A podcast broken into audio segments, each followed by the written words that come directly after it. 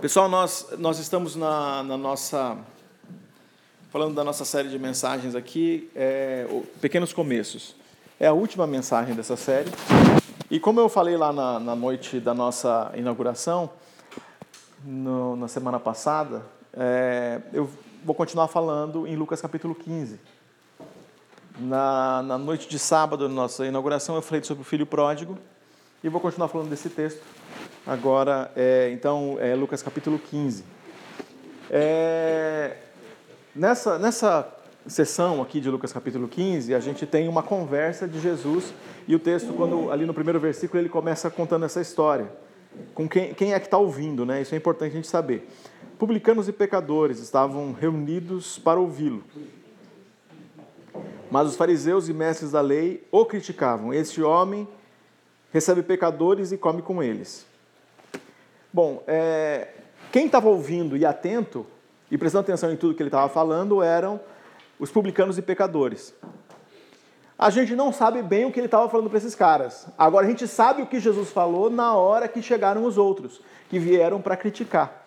E aí Jesus faz uma construção hábil, né? aqui é uma, uma, uma habilidade muito grande para escrever. Ele, ele escreve algumas das histórias que nós sabemos assim, sem nem ler, você é capaz de descrever. Se eu falar aqui, conta a, a, a história ou a parábola da ovelha perdida, você é capaz de contar sem ler, você conta, e não precisa nem ser alguém que cresceu na igreja para saber disso, porque é, é, é de conhecimento popular da a parábola da moeda perdida já teria um pouco mais de dificuldade, mas a parábola do filho pródigo, a maioria contaria, principalmente a história do pródigo, todo mundo contaria assim, de cabeça, conta mais ou menos o que aconteceu lá. Essa é uma, é, é uma história popular. Mas a, uma das coisas que é importante de considerar aqui é que quem estava ouvindo e por que, que Jesus estava contando isso. Porque eu quero chegar no fim da história. Porque quase sempre a gente para no meio e não chega no fim. Eu quero chegar no para chegar no fim tem que saber quem estava ouvindo, que eram os publicanos e pecadores, os fariseus e mestres da lei. Então esses caras que chegaram, que, que, que vieram, né? Fariseus e mestres da lei vieram, vieram e criticavam Jesus por, por ele estar falando com essas pessoas. Então é mais ou menos o seguinte: Jesus está sendo criticado porque ele está dizendo o seguinte: você, Jesus, é tão sábio, você é um, um rabi, você conhece tanto que você não deveria gastar o tempo falando com cobradores de impostos e pecadores. Publicanos é, é os caras que traem a pátria. Não é simplesmente o fiscal do imposto de renda para a gente. É, o fiscal do imposto de renda, a gente não vê essa pessoa como, como um traidor da pátria. Porque a pessoa que era o cobrador de imposto daquele tempo, ele era o cobrador de imposto que cobrava o imposto para Roma. Então é como se ele fosse um traidor, porque ele cobrava da pessoa, da família e fazia pagar. E era tão duro esse fazia pagar que é, é, pegava coisas da casa da pessoa, pegava uma proporção do que ela produzia, enfim, era muito duro. E a gente tem histórias de cobrança de impostos que, que pegava o filho para vender quando não tinha dinheiro para pagar o imposto. Enfim, era tudo muito, muito duro e era uma, uma, uma uma, uma casta, né, ou um grupo de pessoas que eram desprezados. Para garantir o, o domínio, então, os cobradores de impostos eles tinham relação de poder. Então, eles tinham soldados romanos que garantiam que, o, que era executada a dívida. Que a, a, promissória de, de, de, pagamento de imposto era pago. Então, era pago mesmo que fosse tirando é, um pedaço da, da, da propriedade da pessoa ou tirando aquilo que ela produziu a força, se fosse o caso. Então, esses caras eh, não eram bem vistos pela população em geral. Então, quando chega o, o mestre da lei, o fariseu, que é esse que é herdeiro da, da raça, que garante a religião e a raça, ele chega e ele menospreza esse homem porque ele está aliado ao império e não está pensando no povo. Aí ele já tem um, um choque de, de relacionamento com essas pessoas. Então, você vê que é uma sociedade completamente dividida nesse ambiente, Jesus está falando com essas pessoas. Essas pessoas estão ouvindo com prazer. Então, assim, é... você só come com quem você está à vontade. Né? Você, aliás, você vai comer na, na, na, rua, é uma outra, uma outra condição que a gente vai falar disso. Mas comer na casa de alguém, sentar numa mesa, você vai comer com essa pessoa se você está à vontade. Não tem uma possibilidade de você comer com essa pessoa ou essa pessoa chegar na sua casa e você se, você, se a pessoa chega na sua casa e você não está à vontade com ela, você não vai oferecer nada. Você vai. Você não está à vontade com ela. Então, quando esses, esses homens estão com Jesus, eles estão comendo porque estão à vontade. Está rolando uma, uma, sinergia e Jesus está contando aqui, não sei o que, que Jesus está falando com eles, mas eu sei que Jesus muda o discurso na hora que esses caras chegam e começam a cobrar de Jesus. Como você tem coragem de comer com esses caras? E Aí essa, essa conversa acontece. E aí Jesus conta a história, então, que nós, nós falamos da ovelha perdida, a história da moeda perdida. E aqui é uma coisa importante para a gente colocar. A gente está num começo de caminhada de igreja e eu queria que vocês tivessem no coração de vocês um princípio importante da nossa caminhada de igreja. E que todo mundo que está aqui, que já é da igreja, ou quem está chegando e vai decidir, ou está pensando nisso, eu queria que você colocasse isso no seu coração, porque esse é um princípio que nós vamos andar aqui. Então, tem alguns aqui que, que já estão comprometidos e vão guardar isso. É, e esse princípio está a partir de Lucas 15. Em Lucas 15, na, na, na parábola da moeda perdida, da, da ovelha perdida, a ovelha se perde porque a ovelha é inocente. Ela se perde não é porque ela é, ela é obstinada, ela resolve ir embora. É por inocência mesmo, ela não sabe por que caminho vai, não sabe por onde anda e por inocência essa ovelha se perde. E o pastor faz de tudo e mais um pouco para poder encontrar essa ovelha. A moeda se perde dentro da casa por descuido, descuido da dona. E o filho pródigo vai embora porque quer. E o filho mais velho a gente vai ouvir a história hoje.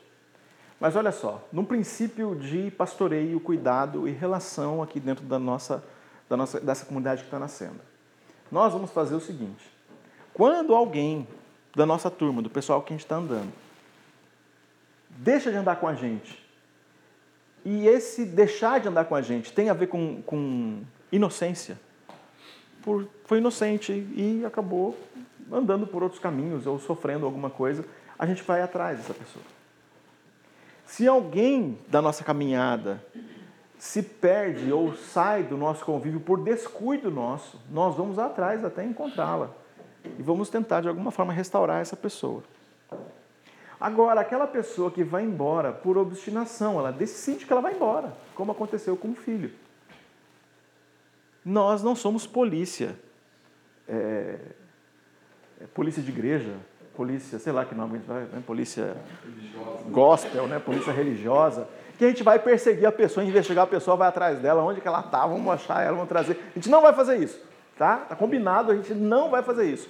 Alguém que decide não, alguém que quer andar com a gente, decide andar com a gente. Alguém que decide não andar com a gente, não tem problema nenhum, não anda com a gente, nós não somos FBI dos crentes. Não vamos atrás de ninguém desse jeito. Nós só vamos atrás de alguém que a gente se perdeu por descuido.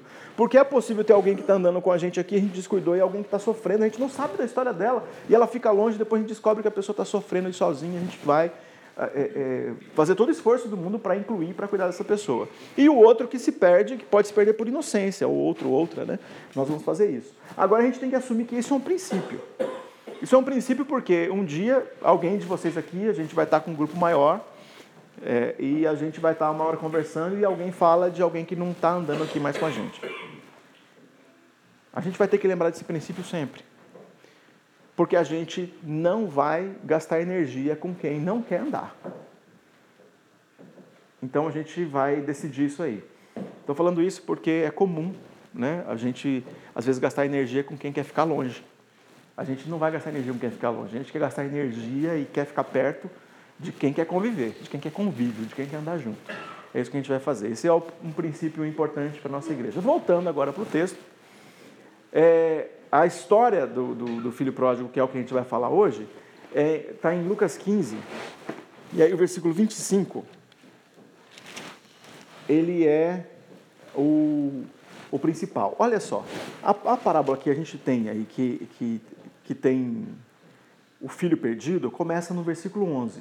Mas eu vou ler do versículo 25 porque na semana passada eu falei do filho mais novo e agora eu vou falar do filho mais velho.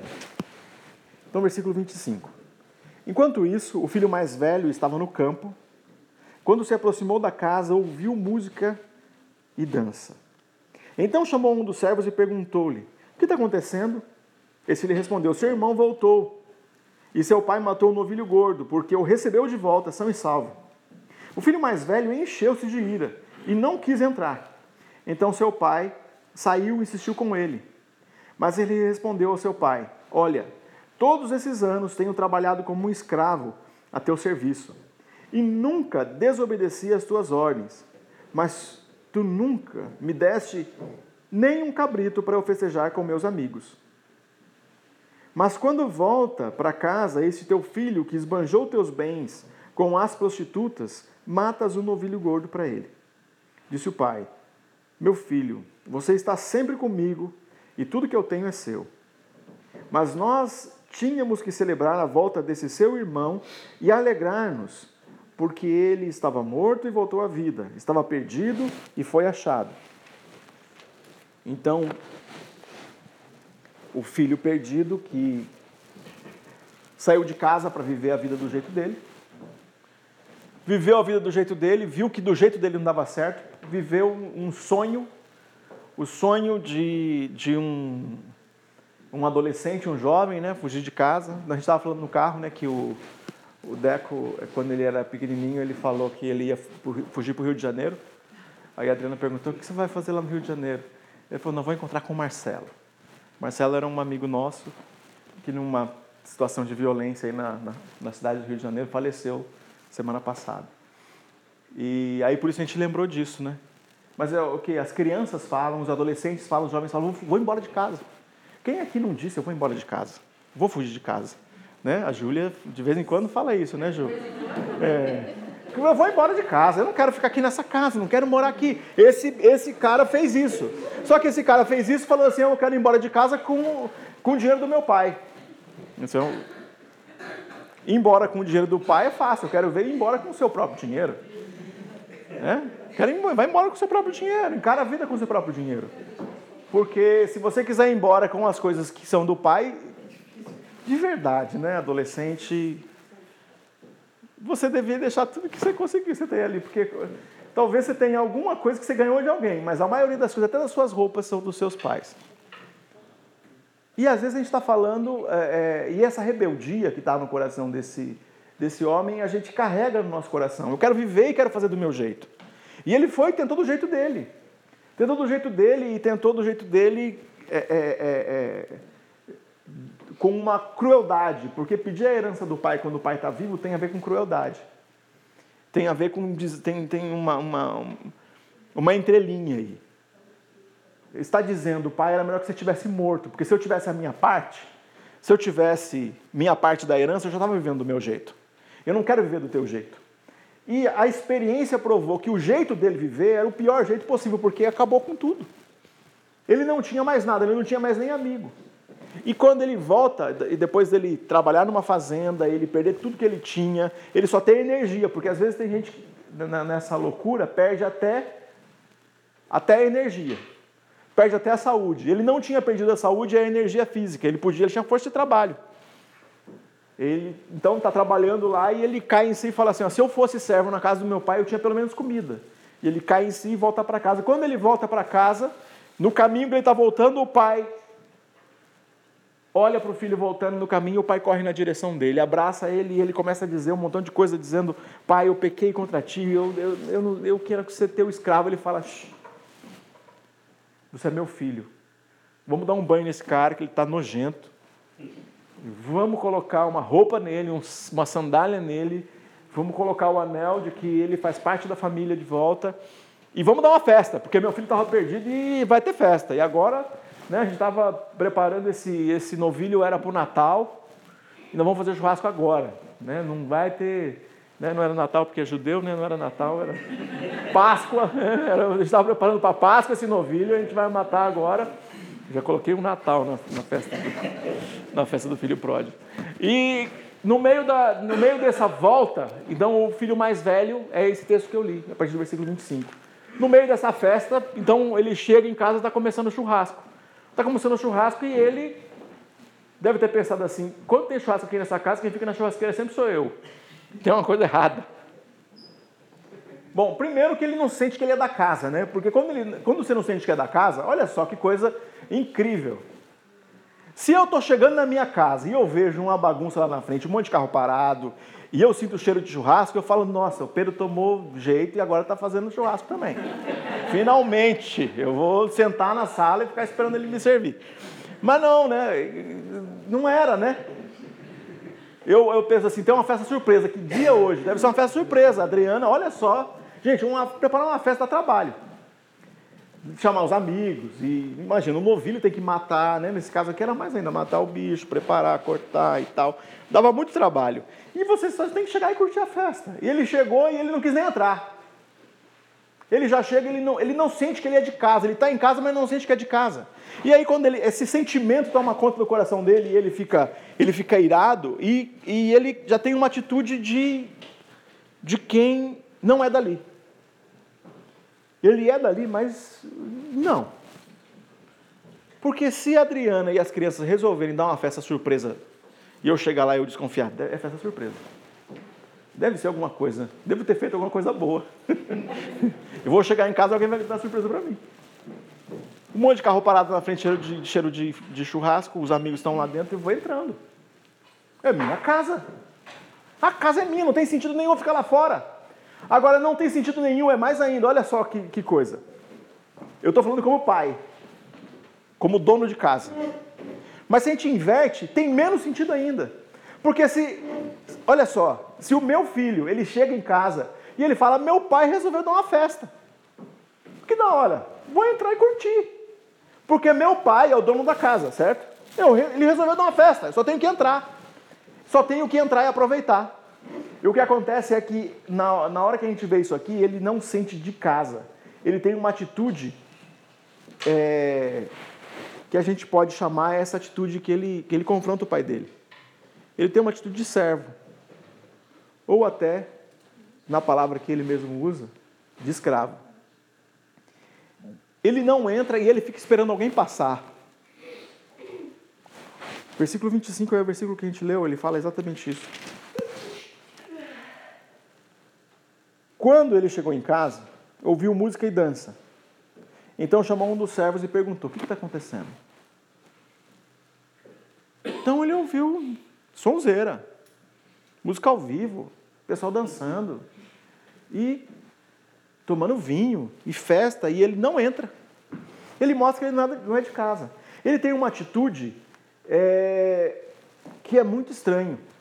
Ah, o segundo ponto é que quando o servo conta teu irmão que tinha ido embora voltou. E teu pai matou um novilho gordo. Teu pai está fazendo um churrasco, fez a festa. E ele deve, ele sentiu de ira. Meu pai enlouqueceu. Como que ele pode fazer isso? Como ele pode fazer a festa? Essa, essa atitude também de, de ficar irado contra o pai mostra também essa, esse sentimento de que ele não é que ele não é dessa casa. Olha só. O filho mais velho encheu-se de ira, mas não quis entrar. E o pai foi lá fora para conversar com ele. Quando o pai foi lá fora conversar com ele, ele disse assim: Olha, todos esses anos tenho trabalhado como escravo a teu serviço e nunca desobedeci suas ordens. Mas tu nunca me deste nem um cabrito para eu festejar com meus amigos mostra mais uma coisa. Primeiro de tudo, o que parece aqui é que os amigos dele, ou quem ele considerava amigo, não estava na festa.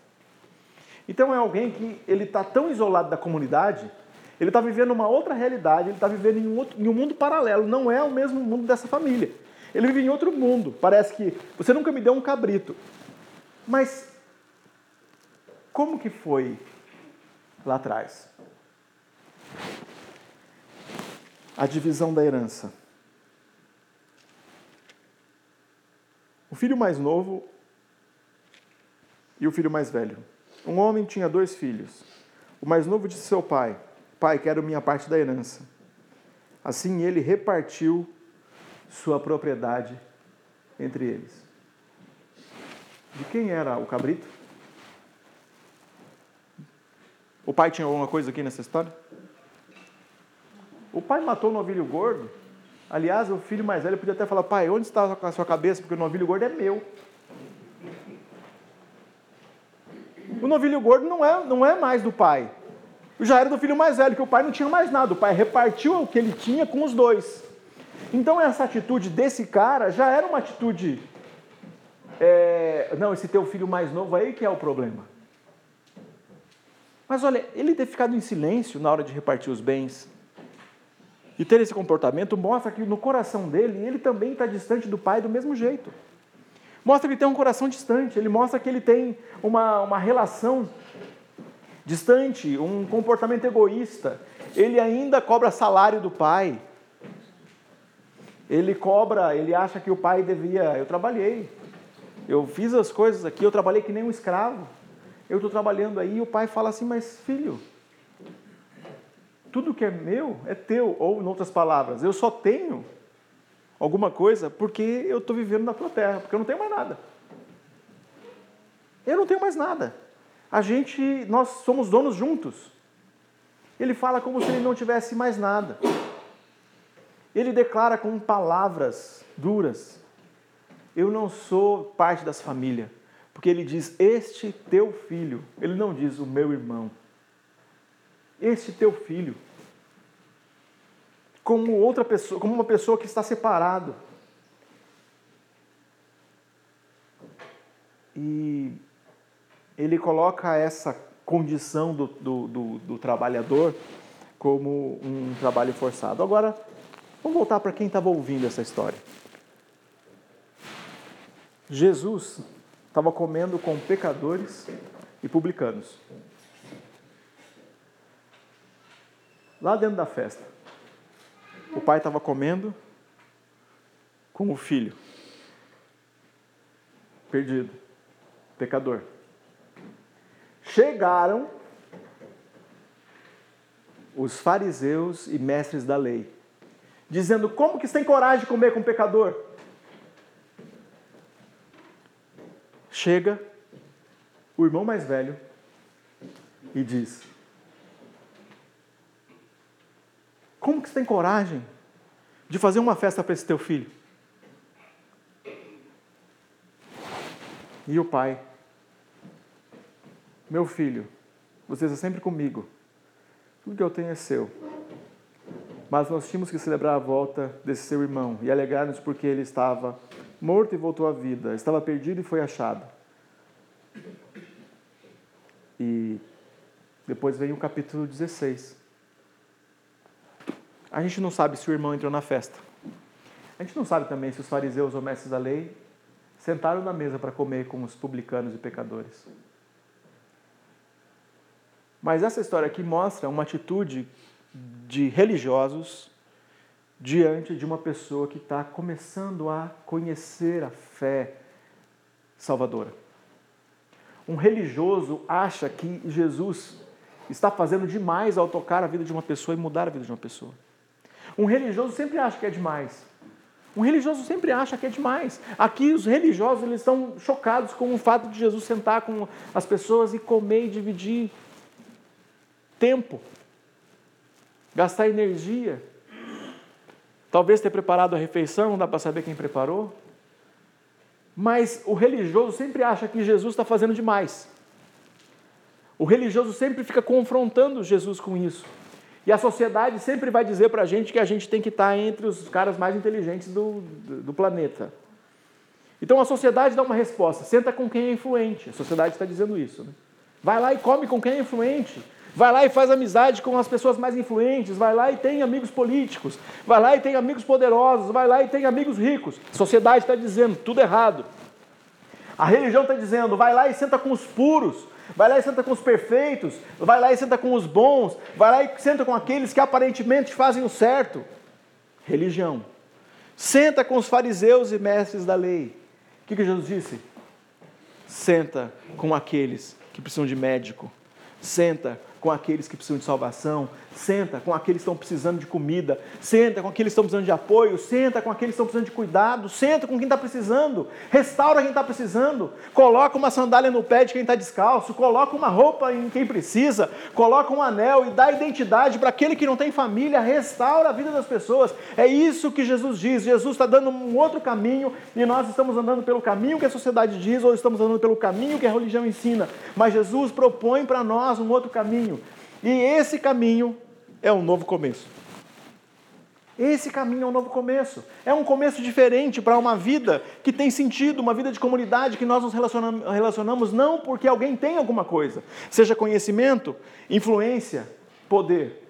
Nós relacionamos quem, com a pessoa por quem ela é. Amado de Deus, filho de Deus. É por quem ela é que nós nos relacionamos e não pelo que ela tem e não pelo conhecimento, e não pelas relações privilegiadas que ela pode ter. A relação que Jesus propõe é uma relação de restauração pela identidade que a pessoa tem. Esse filho ou essa pessoa estava perdida e pode ser restaurada, e está sendo restaurada, e está restaurada. Não se relaciona, não busca uma relação pelo que tem.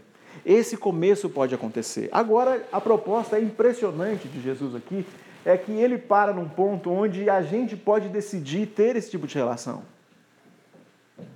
Porque eu sempre pensei que a minha, na minha condição, porque quando eu, eu tinha 16, 17 anos, eu, come, eu vivi um tempo assim que eu falo que era longe de Deus. Essa vida longe de Deus era não é longe da igreja, é longe de Deus.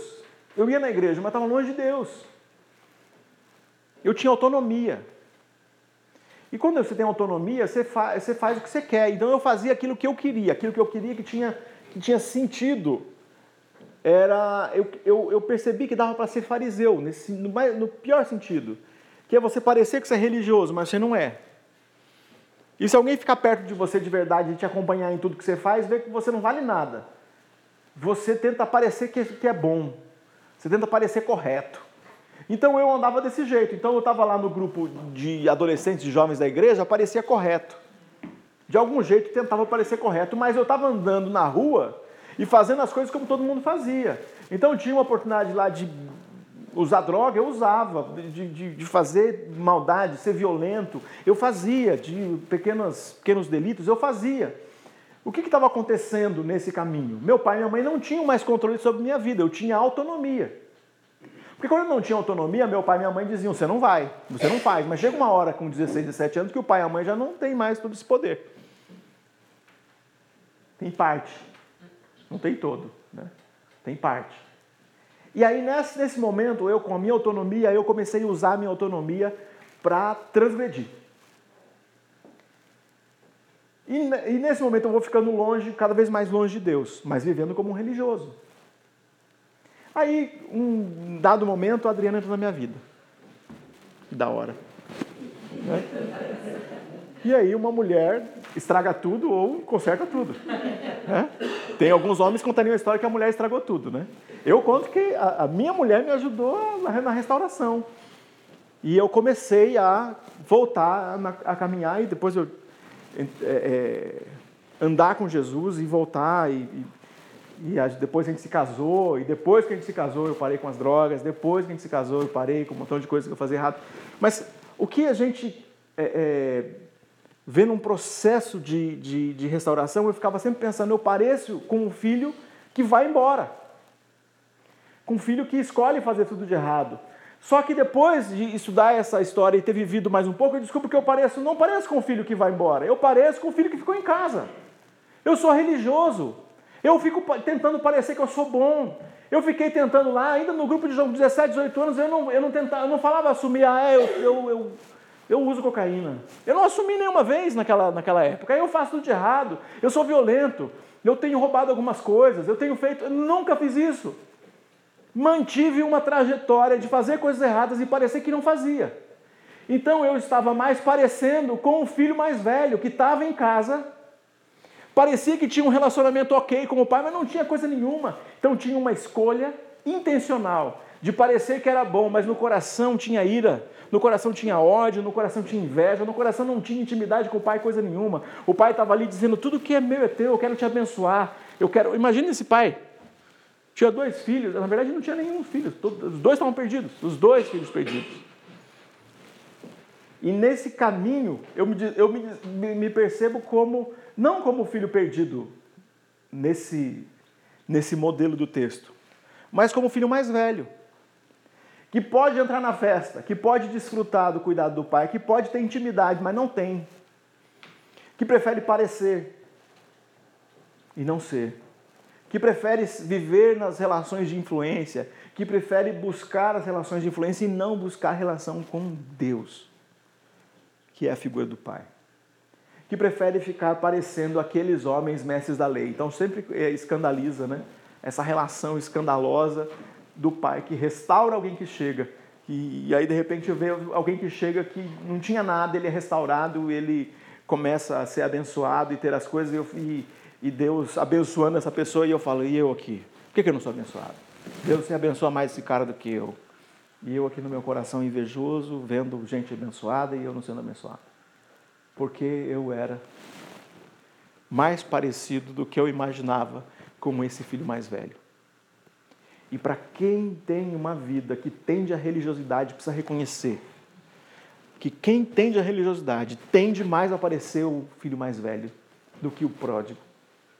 Porque aquelas conversões que a gente vê de alguém que se entrega para a restauração completa, que muda a vida completamente de uma hora para outra, esse parece com o pródigo. Ele vem com a vida lascada e ele vem, esse parece com o pródigo. Ele vem com um montão de coisa errada, com as coisas que não estão funcionando na vida dele. E quando ele chega na relação com o pai, ele começa a viver um tempo de restauração e de mudança, e ele começa a se alegrar e ter essa restauração. E na, no segundo momento, ele começa a ter aquilo que ele nunca teve. E aí você vai ouvir essas histórias, testemunhos de alguém que em quatro anos, três anos, cinco anos, a história dele muda completamente, porque ele está numa relação nova com Deus. Mas a maioria das pessoas não se apercebem que são, na relação com Deus, o filho mais velho, que escolhe ficar invejando aquele outro, do que tomar uma decisão, e aí um começo, de uma vida de intimidade com o Pai.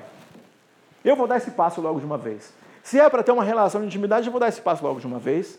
Eu vou me relacionar com Jesus e eu vou para a festa. É uma festa, ele está dizendo que andar com ele é uma festa. É isso que ele está dizendo nesse texto. Andar com ele é uma festa. Então você tem que dizer, eu como filho, como filho mais velho, tinha que dizer, eu vou entrar nessa festa. E se o pai estava fazendo uma festa por causa de um filho, agora vai fazer por causa de dois. Ou no nosso caso aqui, por causa de, sei lá, 20, 30. Se ele fazia a festa por causa de um, que estava sendo restaurado, que estava arrependido, reconhecendo que ele era pecador, que tinha feito tudo de errado na vida dele, que ele tinha feito escolhas ruins, e o pai fala assim: agora você não é, mas não vai ser meu servo, você é meu filho, e você está restaurado, e vamos fazer uma festa agora. E aí esse filho mais velho tinha que dizer: pai, vamos fazer uma festa dupla, maior ainda, porque eu também estou sendo restaurado, eu quero essa intimidade, eu quero viver desse jeito. E a gente às vezes está perdendo a oportunidade de viver uma festa dessa. Um começo. Para valer, numa relação de intimidade com o Pai. E não uma relação de adesão religiosa. Relação de adesão religiosa é aquela pessoa que vai dizer para você: Eu sou. É, católico. É mais fácil de falar isso quando a gente fala de uma outra que não é nossa, né? Eu sou presbiteriano, eu sou batista, eu sou menonita, eu sou, não sei lá qual é o nome que você dá.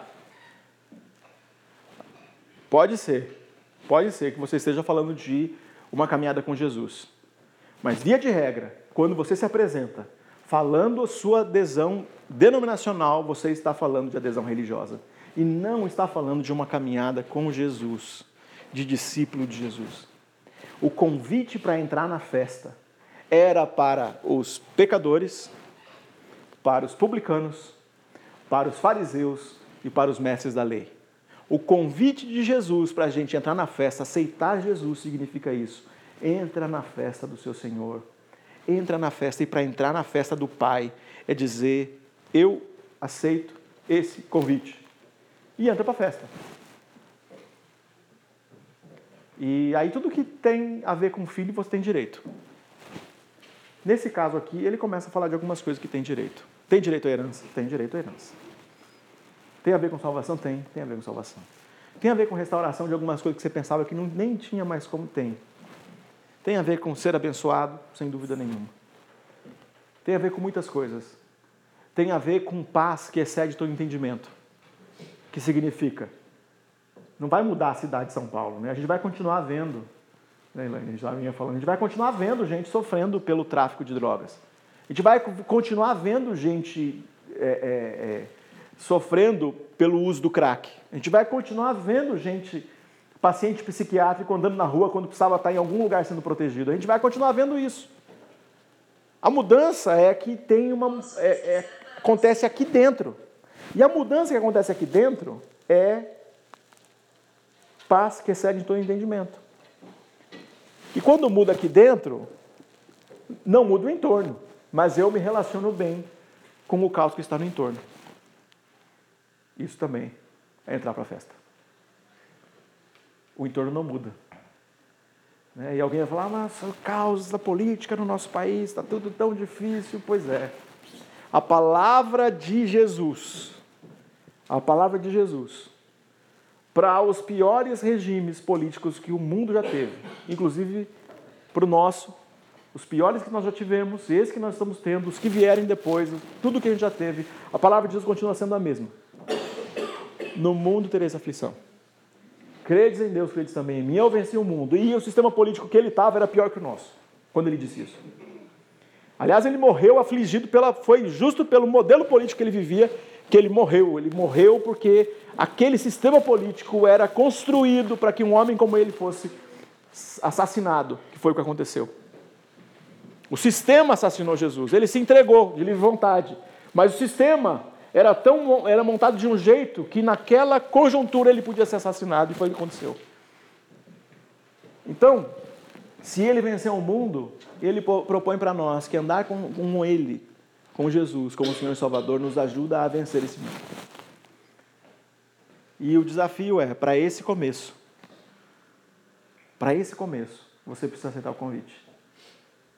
Então, nos pequenos começos da nossa vida, a gente sempre pensa que o, o pequeno começo ah, vai ser, nesse negócio de aceitar Jesus é para alguém que nunca aceitou.